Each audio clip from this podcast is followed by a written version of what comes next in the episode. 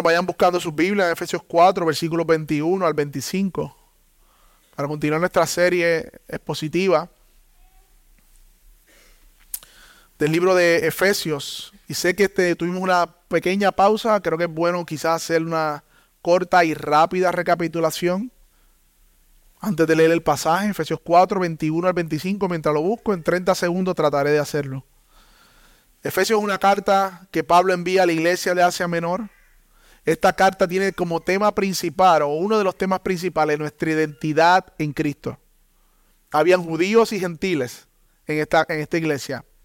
Y a los gentiles les dicen, oye, ustedes son hijos adoptados, ustedes estaban perdidos, estaban lejos, pero también los judíos también estaban lejos. Porque a pesar de que ellos eran los pactos y las promesas, no creyeron en el Señor. Y ahora Dios ha tomado a estos pueblos y lo ha hecho un solo pueblo. Dice Efesios que heredarán las mismas promesas, que todos recibieron el Espíritu Santo y los hizo una familia, un cuerpo. Y estuvimos en Efesios 4 hablando de la nueva vida que tenemos en Cristo. Y Efesios del 1 al 3 nos habla de las preciosas y hermosas promesas de Dios. Efesios de 4 al 6 nos habla de cómo vivimos a la luz de nuestra nueva identidad. Y alguien muy bien dijo, predicando de Efesios 4 en adelante, que no es tan cómodo o tan fácil de oír como Efesios 1 al 3. Efesios 1 al 3 hablamos de la elección, de la gracia soberana, hablamos de que estamos perdidos, sin esperanza, sin pecado, eh, en pecados, y Él nos rescató, y hablamos de, de, que el Espíritu Santo se nos fue dado como una promesa y de la herencia que vamos a recibir. Pero Efesios 4 nos dice, a la luz de esa verdad, vamos a comenzar a vivir a la luz de esa verdad. So, Efesios 4 en adelante, que vamos a estar todas estas próximas semanas hasta que terminemos la serie, vamos a ver cómo vivimos nuestra nueva vida en Cristo, porque es una nueva vida, es una nueva vida.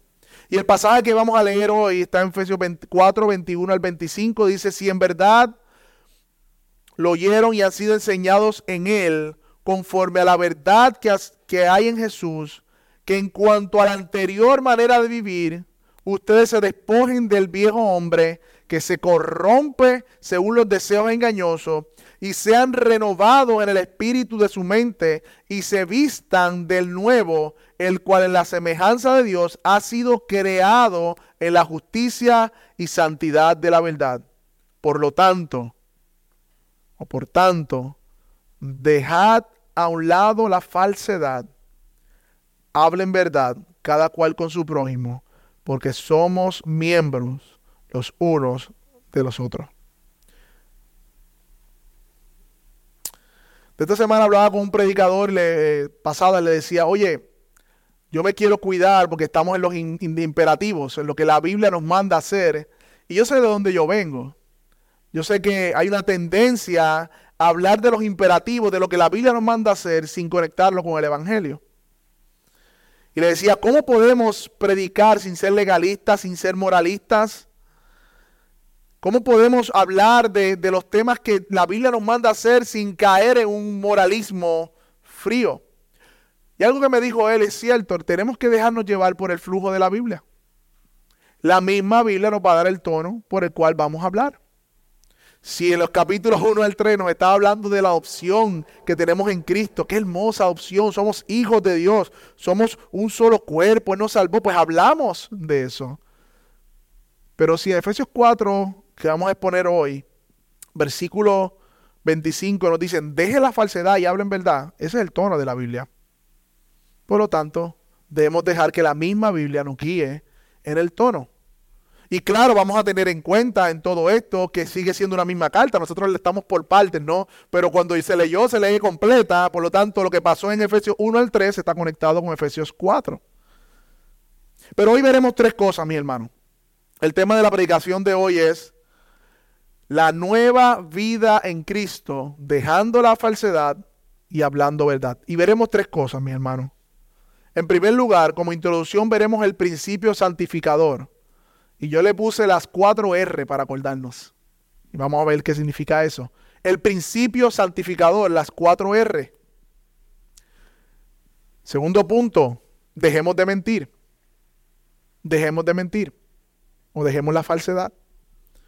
Tercer punto, digamos o hablemos verdad. Digamos o hablemos verdad. Esos son los tres puntos que el mismo pasaje nos presenta, mis hermanos. Así que en primer lugar vamos a ver el principio santificador. Vayan conmigo a la palabra ahí mismo en Efesios 4 del 21 al 24.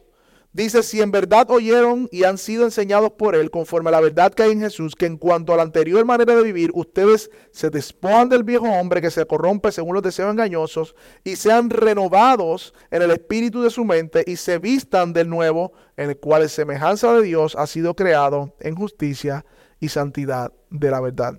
¿Qué es esto del principio santificador? ¿Qué es esto de las cuatro R que eh, Pichi se está inventando ahora? No, no es un invento, mi hermano, está en el pasaje. Hay cuatro cosas, mis hermanos, que nosotros debemos hacer para o, vivir para que sea una verdadera santificación, según el pasaje. La primera, oír haber sido enseñado por Él. La verdad que está en Jesús. La segunda, despojarnos del viejo hombre. La tercera, ser renovado en el espíritu de nuestra mente. Y la cuarta, vestirnos del nuevo hombre. Para que haya santificación verdadera o verdadera santificación bíblica, no moralismo, no legalismo, tiene que haber estos cuatro elementos. Y voy a discutir cada uno de ellos. El primer elemento para la santificación bíblica, la primera R, que no es otra cosa que recordar el Evangelio. La primera R es recordar el Evangelio.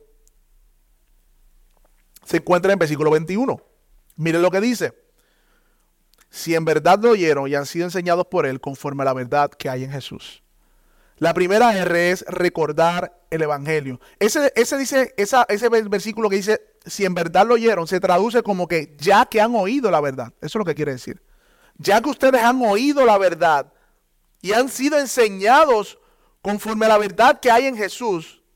Eso quiere decir que para nosotros por verdaderamente ser santificados, primero tenemos que recordar quiénes nosotros somos en Dios tenemos que recordar el Evangelio.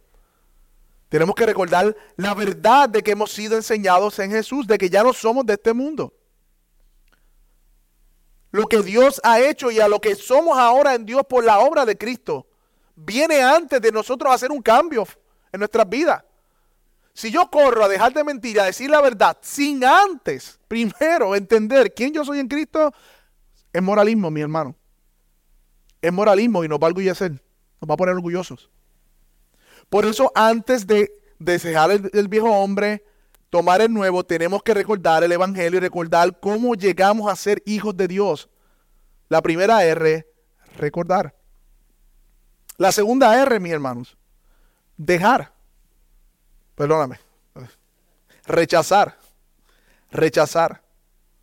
La segunda R es rechazar. Mire lo que dice el texto. Después del viejo hombre. O sea, rechacen la, la vieja criatura, quítesen, dejen, despójense. Al recordar nuestra identidad en Cristo, mis hermanos, qué ha hecho Dios por nosotros, quiénes somos en Él, entonces este viejo hombre va a ser rechazado. Y cuando dice viejo hombre no se refiere necesariamente a cosas particulares que hacíamos cuando estábamos en pecado o nos dominaba el pecado, sino que el viejo hombre hace referencia al principio del pecado. Y qué bueno que leímos hoy eh, eh, eh, Juan 8. Éramos esclavos del pecado y el que es esclavo del pecado vive bajo el principio del pecado satisfaciendo los deseos de la carne. Por lo tanto, para que haya verdadera santificación, hoy vamos a hablar de la falsedad y la verdad. Primero debemos recordar el Evangelio, segundo debemos rechazar el viejo hombre, que es el principio de pecado que nos dominaba. El pecado habita en nosotros, pero ya no es rey. Aquel que es verdaderamente libre, leímos en Juan, es porque Jesús, Cristo, lo ha hecho libre. Así que una vez aprendemos la verdad que hay en Jesús, somos llamados a abandonar, a rechazar. Y me gusta en inglés la traducción, cuando busqué la traducción, es put down, throw away. Eh, tiene una esencia de, tirar contra el piso, de, de quitarse cuando uno se desviste el principio de pecado y los vicios que le acompañaban. Es un llamado a dejar de vivir como antes vivíamos. Esa es la segunda R. Recordar, rechazar y la tercera R es renovar renovar el espíritu de nuestra mente. Para que hayas verdadera santificación no solamente debemos recordar quiénes éramos, también debemos rechazar el, viejo hombre. No solamente debemos rechazar el viejo hombre, sino tener que ser renovados para poder practicar la virtud. Renovados. ¿Y qué es esto de ser renovado en el espíritu de nuestra mente, mi hermano? No es otra cosa que ser transformado por la palabra. Si usted escucha renovados en el espíritu de nuestra mente, ¿a qué texto le viene a la mente? Romanos 12.2. No se conformen a este siglo, sino sean renovados, ¿qué?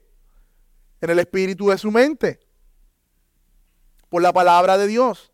Así que, mi hermano, esto de renovarnos en el espíritu de nuestra mente no es otra cosa que una disposición a obedecer y aplicar la palabra de Dios. Antes de poder practicar la piedad, mi hermano, y antes de vivir en santidad, primero en nuestro corazón debe haber un cambio en nuestra forma de pensar. De lo contrario, seríamos roboses, seríamos personas moralistas frías. Y esta es la labor del Espíritu Santo en nosotros por medio de su palabra. Y, es interesante porque el verbo de renovados en el Espíritu de vuestra mente hace sentido o llama la atención de que es un acto que Dios hace en nosotros, pero que nosotros participamos. Y es un acto continuo. Dios nos renueva por su palabra y nosotros nos exponemos a esa renovación, por decirlo de alguna manera, mientras leemos la palabra. Es ese mismo pasaje que está en, Filipenses, que Dios pone el querer como el hacer por su buena voluntad. Pero también dice, ocúpese en su salvación con temor y temblor. ¿Es uno o la otra? No, mis hermanos, son las dos. Porque es en la mente donde la palabra santidad comienza. No es en los actos. Los actos es resultado, mis hermanos, de lo que nosotros pensamos. Pero es la mente donde Dios renueva nuestra cambia nuestra manera de pensar y podemos vivir entonces en verdadera piedad. El punto es, mis hermanos, que el Evangelio nos da una nueva entidad que produce en nosotros que abandonemos o rechacemos el principio de pecado, recordamos, rechazamos, pero debe haber una renovación en nuestra mente para poder practicar la virtud. De hecho, ¿usted sabe por qué usted falla en sostener quizás algunas disciplinas espirituales? Porque a veces usted comienza algo bueno, algo que alimenta su espíritu y después lo deja de hacer. ¿Sabe por qué? Sabiendo que debes hacer algo no lo has hecho todavía. O sabiendo que debes dejar algo no lo has dejado aún. La razón es porque aún no ha habido una renovación de tu entendimiento respecto a eso. ¿Te pareció curioso? Alguien lo hizo, alguien te lo recomendó, pero todavía no ha habido una vida espiritual en tu corazón para que sea una convicción de que tienes que hacerlo. Y Dios opera en nuestra mente por medio de su palabra, creando convicciones para que nosotros podamos ser renovados y entonces practicar la piedad de manera consistente. Es muy importante ser renovado en nuestra mente, mis hermanos, por medio de su palabra. Eso es lo que Dios usa para santificarnos. Cambiar ese chip que teníamos. Y eso es imposible hacerlo en nuestra propia fuerza, es un poder del Espíritu, por eso es la importancia de orar. Ay, se me hace difícil orar, pues comienza simplemente orando que Dios te, que Dios te dé ganas de orar. Que Dios te dé un espíritu de oración. Aunque sea lo único que ores. Pero entiende que la oración es una actividad espiritual, por ejemplo, te dando un ejemplo, que no va a venir de tu carne. Es producido por el Espíritu, pero tienes que anhelarlo y tienes que pedirlo. Por eso es importante orar para poder practicar la virtud. Ahora bien, no es suficiente rechazar, no es suficiente, perdón, recordar, rechazar y ser renovados, sino que tenemos que revestirnos también. Tenemos que revestirnos. Las cuatro R. Vestirnos del nuevo hombre. Que no es otra cosa que practicar, que hacer, poner en acción diaria el carácter de Dios. No es suficiente conocer. Hay personas que conocen el Evangelio, saben decir la doctrina de la eh, justificación de memoria, pero aún no se han rechazado el viejo hombre. De nada vale. O hay personas que conocen la doctrina de justificación, han rechazado la vida antigua, tienen una vida cristianés, como dicen por ahí, pero tienen una mente carnal no han sido renovados en su entendimiento. O han sido renovados, pero no se han revestido de las virtudes. Por lo tanto, mis hermanos, la Biblia nos llama en cada, ¿y por qué me tomo el tiempo para hacer este, esta introducción? Porque en cada uno de los mandatos que vienen de ahora en adelante, mis hermanos, y voy a leer algunos por encima para que usted sepa y nos ajustemos los cinturones todos, porque yo estoy aquí metido también, mi hermano. Yo estoy aquí metido. Primero, hablemos verdad, no digamos mentira. Enójense, pero no pequen. No roben, trabajen para que comparta. Ninguna palabra eh, corrompida salga de su boca, sino que sea edificación. No entristenga al Espíritu Santo, sino ser llenos de Él. Sean amables, eh, rechace la ira, la amargura, la mentira, sean amables. Y si seguimos por ahí, lo que viene, mi hermano, es la nueva vida en Cristo. Pero cada una de esas aplicaciones en nuestras vidas no va a ocurrir a menos que nosotros rechacemos, recordemos el Evangelio, rechacemos el viejo hombre, seamos renovados por medio de la palabra de esas predicaciones por medio de exponerlos a la palabra y nos revistamos de esas virtudes. Porque si yo preguntase aquí, mis hermanos, ¿cuántos quieren ser más como Cristo? Si tú eres creyente, tú vas a levantar la mano. Yo quiero ser más como Cristo. Yo creo que todos levantaríamos la mano. Es una respuesta sincera de nuestro corazón. Pero me temo que es una respuesta ingenua. Naif en inglés. ¿Por qué? Porque a la misma vez que decimos que queremos ser como Cristo, muchas veces los medios que Dios utiliza para hacernos como Él los rechazamos y nos quedamos.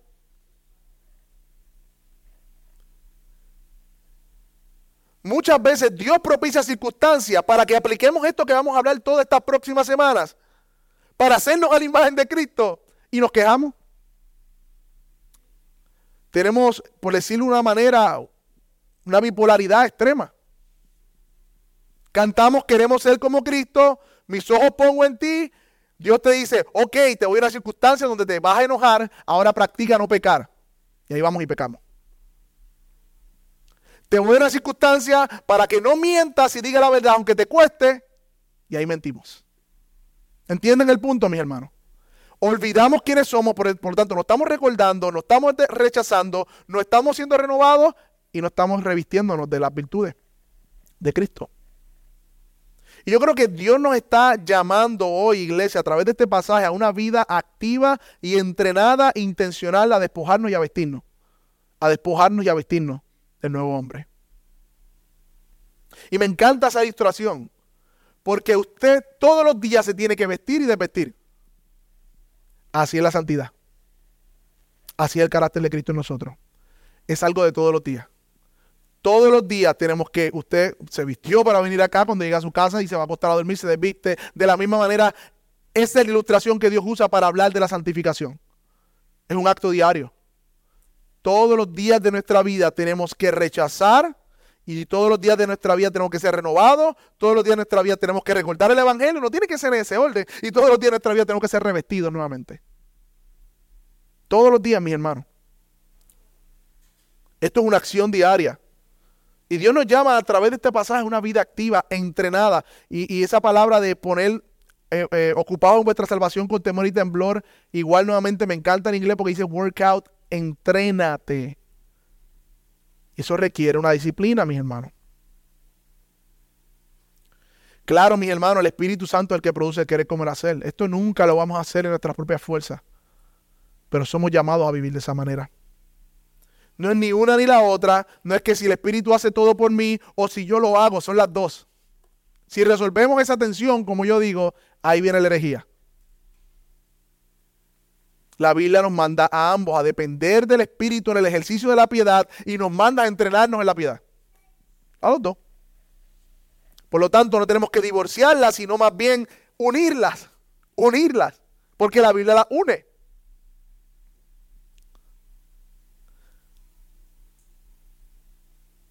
Pero recordemos, mis hermanos, que toda santidad, toda buena dádiva viene del Padre de las Luces.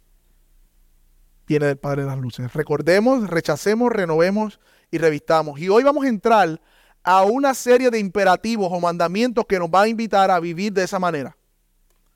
O sea, Dios por medio de su palabra hoy y el resto de la serie va a estar contestando esa petición, mi hermano. Yo quiero ser más como Cristo, pues Dios te va a contestar esa petición por medio de su palabra. Tú le pediste al Señor, hazme como Él, santifícate, quítame el pecado, Señor, no quiero pecar contra ti, hermano y hermana. Y Víctor Mateo, Dios nos va a contestar esta petición, tenemos que abrir nuestros oídos y poner nuestro corazón y pedirle al Espíritu Santo de Dios que renueve nuestra mente y que nos revistamos del nuevo hombre. Porque tenemos una nueva vida en Cristo. De hecho, me encanta que dice que ese hombre es, ya, ha sido, ya ha sido creado en Dios. No es que tú creas, es que, no es que tú te haces un nuevo hombre, es que ya ha sido creado. Simplemente te estás vistiendo de la ropa de Cristo. Ya esas ropas están hechas. Nosotros no creamos la santidad. Simplemente la reflejamos como un espejo. Santidad proviene de Dios. Así que mis hermanos, vamos a ver el pasaje de hoy. Estamos viendo hace rato, pero específicamente dejando la mentira. Segundo punto. Tenemos una nueva vida en Cristo, rechacemos la falsedad. Tenemos una nueva vida en Cristo, rechacemos la falsedad. Ya vimos el principio santificador, ese principio se va a aplicar para todas las demás aplicaciones, pero hoy vamos a ver la primera. Dejemos la falsedad, rechacemos la falsedad. La primera R, la segunda. Por lo tanto, dejando al lado la falsedad, hablen verdad cada cual con su prójimo, porque todos somos miembros de los uno del otro. Mi hermano, en síntesis, la Biblia dice lo siguiente. Los cristianos no dicen mentiras unos a otros, sino que procuran siempre decir la verdad porque son miembros los unos de los otros. Esa es la síntesis de ese pasaje. Esa es la síntesis. O sea, en otras palabras, mentir es completamente opuesto a quién es Dios, porque Dios es verdad. Y somos parte del cuerpo de Cristo. Por lo tanto, no hay ninguna razón que justifique que un cristiano diga mentira o hable mentira. Yo creo que eso está clarísimo. Y qué bueno, nuevamente Dios es providencial. Juan 8 leímos, ¿quién es el padre de mentira? Satanás es el padre de toda mentira. Porque miente desde el principio. Por lo tanto, mis hermanos, nosotros como nuevas criaturas en Cristo somos llamados a rechazar y a dejar despojarnos de la falsedad. Ese es el llamado que nos hace la Biblia hoy. Ahora bien, ¿qué es la mentira? ¿Qué es la falsedad? Esta palabra falsedad se traduce eh, como, que se traduce también en otras versiones como mentira en griego, tiene sentido de tener una brecha o distancia entre una cosa y la otra. Una brecha. En el sentido estricto, mentir, y esta definición es de Gruden, es afirmar de manera oral o escrita algo que crees que es falso. Eso es mentir. Mentir es afirmar algo de manera oral o escrita, algo que crees que es falso. En otras palabras, es escribir algo o decir algo que das a entender o que tú sabes que no es cierto. Pero como quiera lo dices o lo escribes. Pero tú sabes que no es cierto. Eso es mentira. Y, me encantó este libro de ética que trae unas estadísticas de la mentira que se hicieron. Y dice que la encuesta que se hizo de más de 1.200 adultos en el 2014, se descubrió que el 76% de ellos dijo que estaba bien mentir en algunas ocasiones. 76%, mi hermano. Dijo que estaba bien mentir. En el 2014 se descubrió en Gran Bretaña que las personas mienten un promedio de 10 veces a la semana. Y un estudio en el 2002 se hizo en la Universidad de Massachusetts. Descubrió que el 60% de las personas no pueden pasar más de 10 minutos sin mentir. Y dijeron un promedio de 2 a 3 mentiras durante ese tiempo. Y otra encuesta en el 2008 descubrió que las personas mienten cuatro veces al día, o sea, 1.460 veces al año, y a la edad de 60 habrán mentido 88 mil veces. Y esto es una deshonestidad generalizada, es un cáncer destructivo de la sociedad en que nosotros vivimos y el hombre que, no, que vive sobre la tierra. Mi hermano, y nosotros al igual que la iglesia de Éfeso, que le fue escrita esta carta, estamos rodeados de la cultura, Estamos igualmente rodeados e influenciados por el pecado. Nos salpica a nosotros también la forma en que empieza el mundo. Así que también, mis hermanos, así como ellos eran afectados, nosotros también somos afectados con la cotidianidad de este pecado, porque lo vemos todos los días. Lo vemos todos los días. Pero, mis hermanos, Lo que diga el mundo es una cosa, pero nosotros que somos cristianos, lo que dice la Biblia es nuestra autoridad. ¿Y qué dice la Biblia sobre la mentira? Porque el testimonio de la escritura es importante para afianzar, el, la renovar nuestra mente si nosotros estamos luchando con este pecado. Si somos tentados a mentir en ocasiones. Mire lo que dice la escritura. Éxodo 20, 16, no hablará falso testimonio. Job 27, 4, mis labios no hablarán iniquidad, mi lengua no pronunciará engaño. Salmo 5, 6, destruirás a los que hablan mentiras, dice el salmista. Salmo 58, 3. Se apartaron los impíos desde su matriz, se descarriaron hablando mentira desde que nacieron. Salmo 63, 11. Pero el rey se alegrará en Dios, será alabado cualquiera que jura por él, porque la boca de los que hablan mentira será cerrada. Salmo 101, 7. El que habla mentira no se afirmará en mis ojos, dice el Señor. Salmo 116, 11. Dije apresuradamente, todo hombre es mentiroso. Salmo 119, 63. La mentira aborrezco y abomino y la abomino, a tu ley amo. Salmo 102, 2. Libra mi alma, Jehová, del labio mentiroso, de la lengua fraudulenta. Proverbios 12, 19. El labio veraz permanece para siempre, mas la lengua mentirosa sola por un momento. Proverbios 12, 22. Los labios del mentiroso son abominación al Señor, pero los que hablan verdad son su contentamiento. Proverbios 13:5, el justo aborrece la palabra de mentira, mas el impío hace, se hace odioso e infame.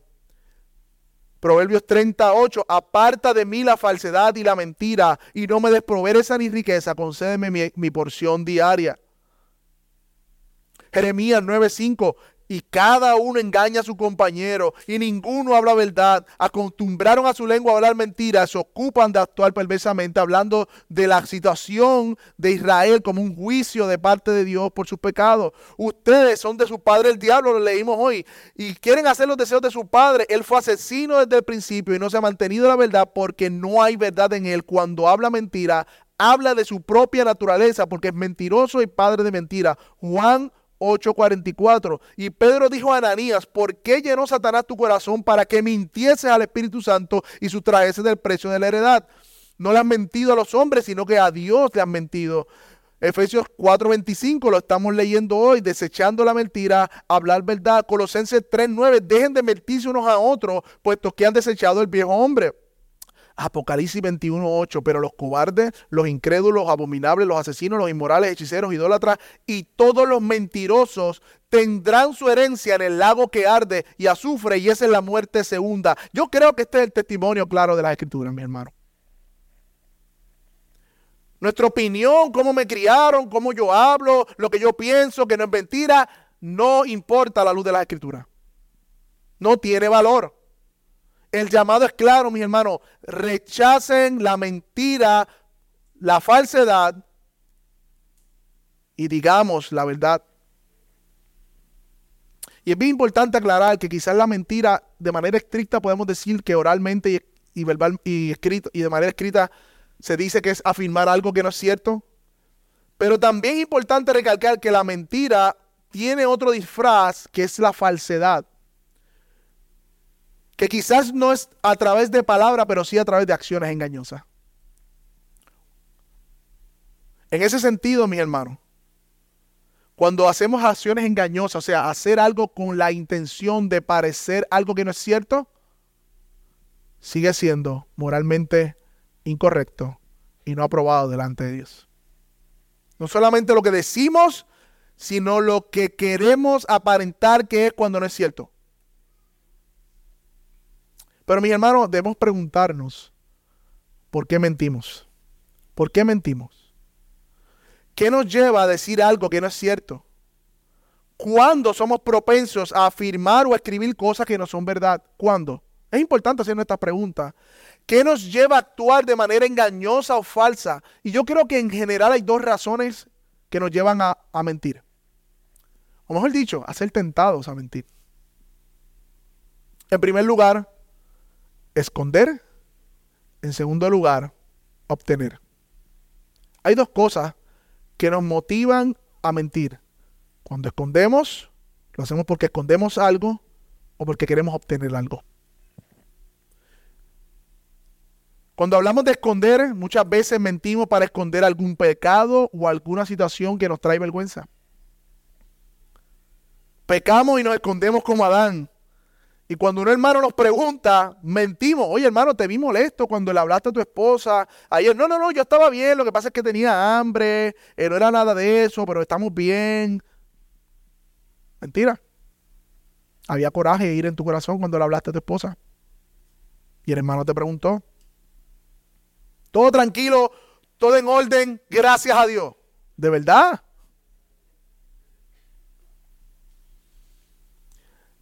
Cuando escondemos otra mentira, nos somos tentados a mentir cuando ya entramos en una mentira para esconder esa mentira. Hay un dicho, y le pregunté a mi esposa sobre él, que para comer pescado y para hablar mentira tienes que tener mucho cuidado y buena memoria. Porque siempre la mentira te llevará a otra mentira. En el principio de esconder, queremos evitar el castigo o las consecuencias, por eso mentimos. Queremos evitar el castigo o las consecuencias. Mentimos porque sabemos que si decimos la verdad nos costará. Nos costará algo que apreciamos. Quizás en el trabajo metiste la pata. Lo hiciste mal. Fuiste tú y tú lo sabes, fuiste irresponsable. Y cuando preguntas, te haces loco, le dices, ah, yo no sabía, no fui yo, eso estaba ahí, de verdad. Estamos evitando consecuencias y castigo y por eso mentimos.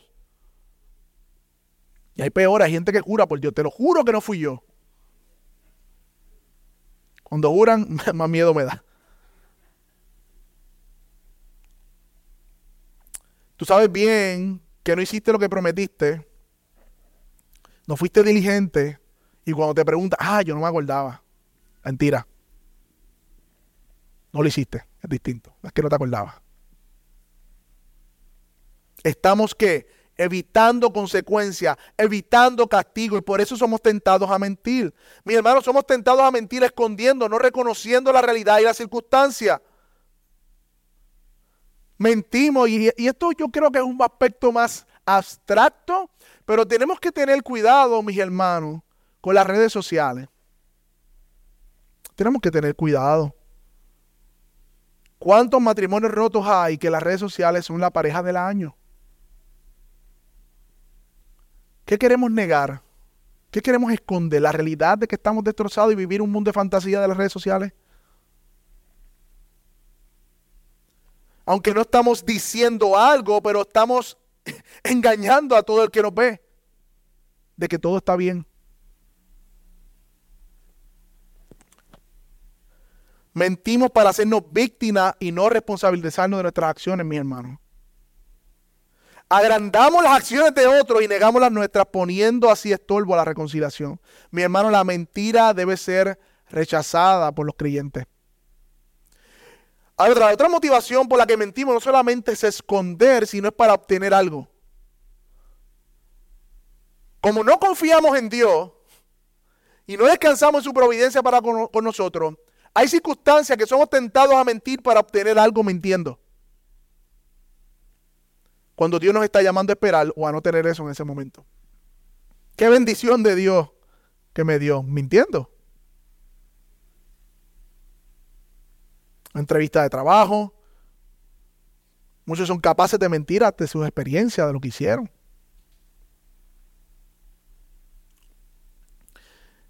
Otra forma en que metimos para obtener algo, actuamos en falsedad para ganar reputación y buen nombre. Somos tentados a torcer las historias que contamos, a quitar y a poner para vernos grandes y capaces cuando estamos hablando con los hermanos.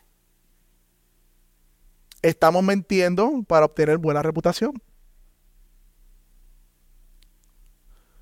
Le quitamos cosas que sucedieron, le añadimos otras que no sucedieron y la película se ve bonita para nosotros. Mentimos, mis hermanos, acerca de nuestras debilidades y pecados porque no queremos vernos débiles. Mentimos para obtener buena reputación en ese sentido, un buen nombre. Otra razón por la que mentimos para obtener algo es para obtener venganza. Muchas veces personas son tentadas a mentir para tener la venganza en sus manos. Cuando hay resentimiento y queremos venganza, somos propensos a mentir y infringir el castigo.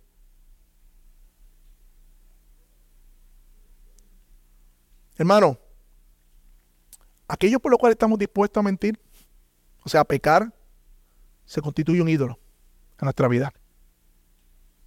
Un ídolo que tenemos al lado de Dios, como dice el primer mandamiento, no tendrás dioses ajenos delante de mí o al lado mío, pero lo tenemos ahí. Y violamos el primer mandamiento.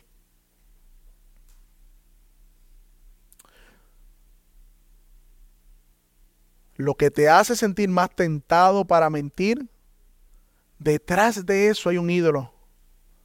Dinero, reputación, verte poderoso, la razón, alguna oportunidad. Yo creo que Dios nos está llamando hoy, mis hermanos, a arrepentimiento de la falsedad y de la mentira. A todos, mis hermanos. Una buena mañana para pedirle perdón al, Señor y rechazar la falsedad. Como decía un comentarista, detrás de cada mentira hay una idolatría mayor que impulsa la motivación para engañar. Es nuestro amor por nosotros mismos, una, nuestra tendencia de la autoconservación, lo que impulsa las mentiras. Mentimos cuando olvidamos nuestra posición en Cristo y en cambio elegimos envanecernos y encubrir el pecado. Oh, que el Señor nos perdone, hoy que podamos venir de arrepentimiento al Señor. Porque a veces la mentira es un pecado respetable que lo dejamos por ahí. Después que no sea grande, mentiritas blancas.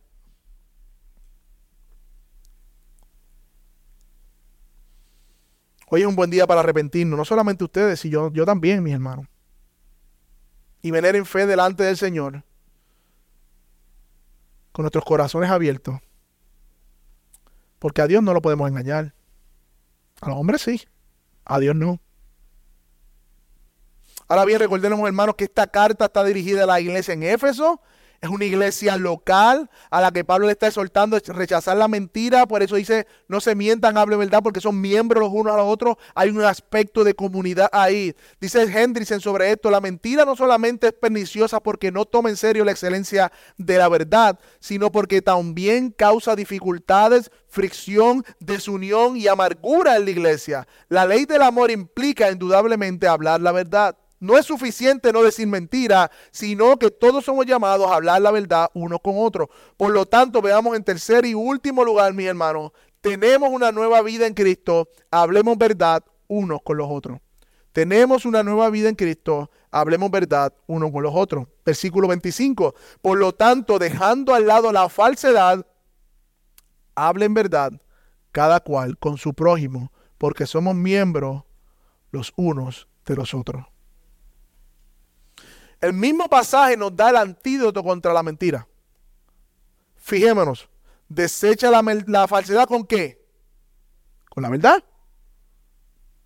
No es simplemente no mentir, es decir la verdad. Es decir la verdad. No hay otro camino. No es quedándonos callados, no es vivir en aislamiento, no es meterme en la vida de los hermanos para que no se metan en la mía, no es vivir de esa manera, no. Es que Rechazamos la mentira completamente en nuestra vida cuando hablamos verdad. Cuando hablamos verdad. La mejor forma de destruir la mentira, dice Hendrix, es hablando la verdad. Y antes de ver las implicaciones del pasaje, fijémonos en lo siguiente. Vamos a entrar en algunas aplicaciones, pero miremos el texto para profundizar un poco más en este texto, porque hay algo aquí escondido. No escondido, pero, pero que quisiera explicar que está ahí. Esa frase que dice, hablen verdad cada cual con su prójimo. Es una cita de Zacarías 8:16.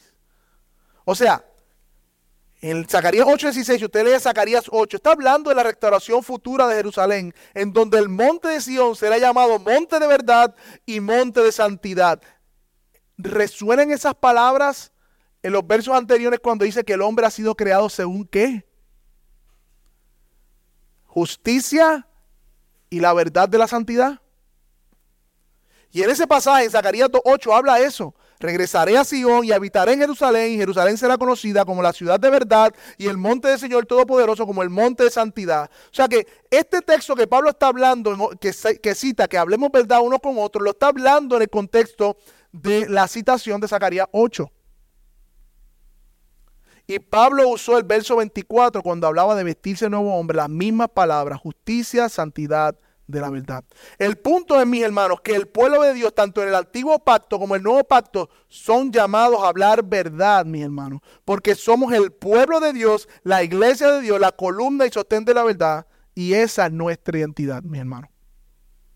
Esa es nuestra identidad. Es el mismo Dios. Pero ¿por qué esto es importante? ¿Por qué es importante hablar verdad? La honestidad entre unos y otros, dice un comentarista, es esencial para que la confianza mutua y para vivir como una comunidad de creyentes. Dice otro comentarista, y aunque es responsabilidad de la comunidad empezar con cada miembro individual, es importante. Por eso el texto dice, hable verdad cada cual. dice, el pastor hable verdad cada cual cada uno de ustedes con su prójimo. Cada uno, cada miembro del cuerpo de Cristo se edifica hablando verdad. De hecho, lo leímos hace unos domingos atrás, que nos edificamos hablando verdad en amor. Y así crece el cuerpo. Esa es tu responsabilidad, hermano, y esa es mi responsabilidad. Esto no es un llamado a los líderes. Esto no es un llamado a los maestros ni a los predicadores. Es un llamado a cada cristiano independientemente de tu personalidad. Aquí la personalidad se somete a Cristo. ¿Qué no me atrevo? ¿Y quién dijo que, que tu personalidad no puedes entregarla a los pies del Señor? Es que yo soy introvertida. Hable verdad solamente a los que son extrovertidos, dice el texto. No, mi hermano. Todos. Y esto tiene varias implicaciones para, para nosotros hoy. Miren esto, mi hermano. Implica varias cosas hablar verdad. Implica amar a mi prójimo como la Biblia dice que amemos al prójimo, no como el mundo dice. Hoy hablarle al mundo la verdad es una ofensa. Si tú dices la verdad en el mundo, es un lenguaje violento. Decir estás llenito, estás gordito, ya eso ofendiste a la persona. Decir tú eres de color negra, ofendiste tú no eres hombre tú no eres mujer. Ofendido, un lenguaje ya que casi quieren categorizar como violento. La verdad está, mis hermanos, en peligro de extinción. Pero la Biblia dice que la iglesia es la columna y la baluarte de la verdad. Por lo tanto, hablar verdad es amar al prójimo. Hablar la verdad, renunciar al orgullo de la comunidad, a la comodidad, mis hermanos, teniendo conversaciones difíciles unos con otros. Hablar verdad es practicar la mansedumbre para saber cómo decirle la verdad, mi hermano. Hablar verdad nos hace disponible no solamente para hablar, sino para caminar con nuestros hermanos. Vencer el chisme, hablar verdad vencer el chisme, hablando con la persona indicada y hablar verdad es estar dispuesto a ser amonestado y recibir reprensión y amonestar a otro. De hecho, mi hermano, aquellos que son miembros de Iglesia Bíblica Metro, usted firmaron en el pacto de membresía que usted abre su vida a la comunidad y cualquier hermano puede hablar verdad con usted. Y si está en pecado, decirle, hermano, veo que pecaste de esta manera y usted no se puede ofender. Si se ofende es un signo brutal de inmadurez. Y que no entiende que es parte del cuerpo de Cristo. Pero usted le dio derecho a, a la membresía a meterse en su vida de esa manera. Porque de esa manera nos santificamos. Y hay un autor que se llama Paul de Trip que habla sobre esto y todo lo que voy a decir a continuación viene del libro que él escribió acerca de instrumentos en las manos del Redentor, hablando de amonestarnos unos a otros, mi hermano. Porque él dice que hay algunas excusas o mentiras que nos decimos para no hablar verdad unos con otros. Mira lo que dice. Tal vez nos amamos tanto esa relación que no queremos ponerla en peligro. Tal vez preferimos evitar el sacrificio personal y las complicaciones de confrontación que puede implicar. Tal vez amamos la paz, el respeto y la comprensión más de lo que deberíamos, dice él. Y aquí el principio, dice, si tú amas a Dios sobre todas las demás cosas, la confrontación a tu hermano será una extensión de ese amor a Dios. Porque amarás a tu prójimo. Porque el verdadero amor no es ocioso ni tímido, sino que es centrado en los demás es activo y habla, por lo tanto la reprensión bíblica está motivada por el segundo mandamiento. Somos llamados a hablar verdad y a molestarnos unos a otros, mis hermanos. La verdad es, dice este autor, que dejamos de confrontar no porque amemos demasiado a los demás, sino porque nos amamos a nosotros mismos. No confrontamos, no porque realmente no quiero hacerle daño a la persona o no quiero que se sienta mal, es que nosotros nos amamos mucho a nosotros y no queremos confrontar porque nos hace sentir incómodos a nosotros. No es amor a ellos, es amor a nosotros. Tememos que nos malinterpreten, que se enojen con nosotros y como somos orgullosos no queremos arriesgar eso. No queremos soportar los problemas de la honestidad que somos llamados a soportar unos con otros. Somos llamados, no puedes huir de ese llamado. Hablen verdad unos con otros, todos aquí. Mi hermano, ser agradable, dice este autor, y, y actuar en amor no es lo mismo. Nuestra cultura atribuye gran importancia a la tolerancia, a ser cortés. Tratamos de evitar momentos incómodos por lo que vemos, pero no hablamos. Vamos tan lejos como para convencernos de que no hablamos porque amamos a otra persona cuando en realidad no hablamos porque nos falta amor. Nos falta amor. La Biblia repudia encubrir el pecado con una fachada de silencio. Esto nos enseña que los que aman hablarán incluso si producen momentos tensos y molestos. Si amamos a la gente y queremos lo mejor de Dios para ellos, ¿Cómo podemos quedarnos callados, parados, mientras se alejan del camino del Señor? ¿Cómo podemos dejar que se engañen a sí mismos con excusas de culpa y racionalizaciones de su pecado? ¿Cómo podemos ver que mientras se hacen cada vez más esclavos de los placeres temporales, nos quedemos nosotros callados, callados, mis hermanos? Oye, hombro, ¿chequeaste la vida de, de, de la mano? Sí, oye, sí, está como malito, ¿verdad? Sí, yo lo veo como poquito flojo, lo vi triste en la iglesia, de hecho lo vi molesto. Eh, ¿qué es lo que hay? ¿Todo bien? Dios te bendiga, hermano. ¿Todo bien? Tú te amas, eh. Hacho, sí, lo viste. Somos un solo cuerpo. La mano sangrando y nosotros aquí hablando y la, y la mano. ¿Cuándo vamos, a, ¿Cuándo vamos a tapar la herida del pecado? El pecado va a seguir creciendo en la vida de esa persona. El pecado va a seguir haciendo y el cuerpo se va a afectar. El cuerpo se va a afectar. Estamos más dispuestos a hablar con terceras personas sobre la vida de otro que hablar con esa persona el pecado que estamos viendo o la preocupación que tenemos. Y no tiene que asumir que hay un pecado, pero si hay una preocupación, hay una preocupación. Pero si hay un pecado, claro, hay un pecado. Y tenemos que hablar. De esa manera, como usted está orando y yo estoy orando, yo quiero ser conforme a tu imagen, Dios. Me voy a usar a tus hermanos de la iglesia para que confronten tu pecado. No te puedes molestar. Si te molesta, eres un inmaduro. Hermano, si alguien se molesta cuando usted le habla verdad, tranquilo, deja que el Señor bregue. Está mostrando inmadurez, en el mejor de los casos. Porque a quien detesta la reprensión es el no creyente. Hmm. Reprende a un no creyente y le va a morder. Pero nosotros que hemos nacido de nuevo, que somos el mismo cuerpo de Cristo, la Biblia nos manda a hablar verdad y no hablar verdad es falta de amor, no es amor. ¿Qué hacemos entonces, mis hermanos? ¿Qué hacemos entonces? Disparar a todo el mundo lo que está mal. Javi, este brother, estás bien al garete, estás pecando. Eso es lo que nos está diciendo. No, no, mi hermano. El verdadero amor no es desagradable, no es entrometido o grosero. La verdad se habla en amor. La falta de tacto también es sinónimo, sinónimo de inmadurez y de falta de dominio propio. Si la verdad se, no se dice con amor, va a irritar al oyente. Por lo tanto, mis hermanos, la verdad se dice en amor. Gálatas 6.1 dice, restaurad con espíritu de mansedumbre, considerándote a ti mismo, no sea que tú también seas tentado. Claro que hablamos verdad, pero hablamos verdad en amor. Podemos tener tiempo, tener una llamada, irnos aparte, no delante de todo el mundo. De hecho, cuando lo haces delante de todo el mundo, lo estás haciendo mal porque el primer paso es tuya de la parte. Eso hasta en el trabajo. Yo tengo que hablar con los gerentes cuando vayan a regañar a un empleado, nunca lo hagan delante de los demás, vayan a la oficina y hablen con él. Siempre empiecen con una buena conversación, cómo te va tu día, cómo estás, me gusta lo que estás haciendo, quiero ayudarte en esta parte. De la misma manera, esos mismos principios que se usan de forma laboral realmente vienen de la escritura privado.